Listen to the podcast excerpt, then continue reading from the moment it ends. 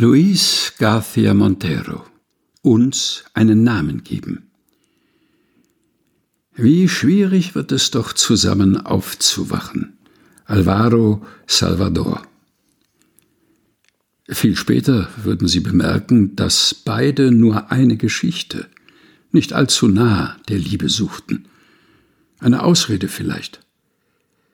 Im Januar die hoch über dem Park zitternden Bäume zu betrachten, die Straßen einer Stadt im Griff der Hymnen und der Winterkleidung zu durchstreifen oder sich in Begleitung, glücklich in der Illusion, auf dem himmelblauen Glas der Schaufenster zu sehen.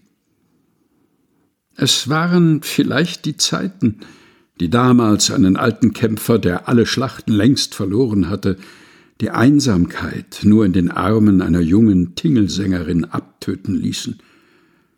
Und es waren schwere Zeiten, derweil die Dächer den Geruch nach nasser Katze wiederfanden, zogen sie durch die uniformierte Stadt, duldeten den kriegerischen Schritt des Hochmuts, liefen zwischen den Kaleschen durch die Straßen, geduldig und erniedrigt, suchten sie nach einer Unterkunft.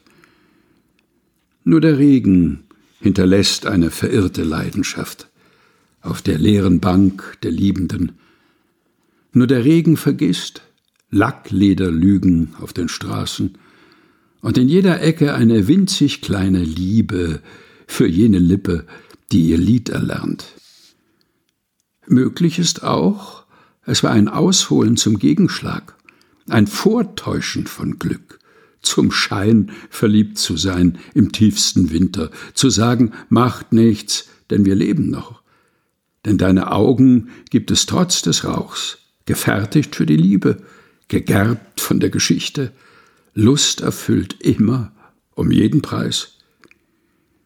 Nur wenig später schon der abstumpfende Wind der Sechziger entdeckte ihnen, dass sie älter wurden, begriffen sie die Schönheit, den Sonnenuntergang gemeinsam zu begehen, sich unter all den eigenen Bannern zu umarmen, Vertrautheit zu erleben, die ihnen ihre Niederlage auferlegte.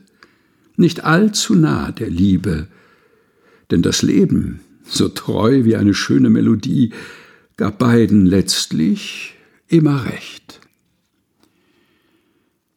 Luis García Montero uns einen Namen geben. Gelesen von Helga Heinold. Aus Die Zeit ist kein Fluss, erschienen im Afeier Verlag.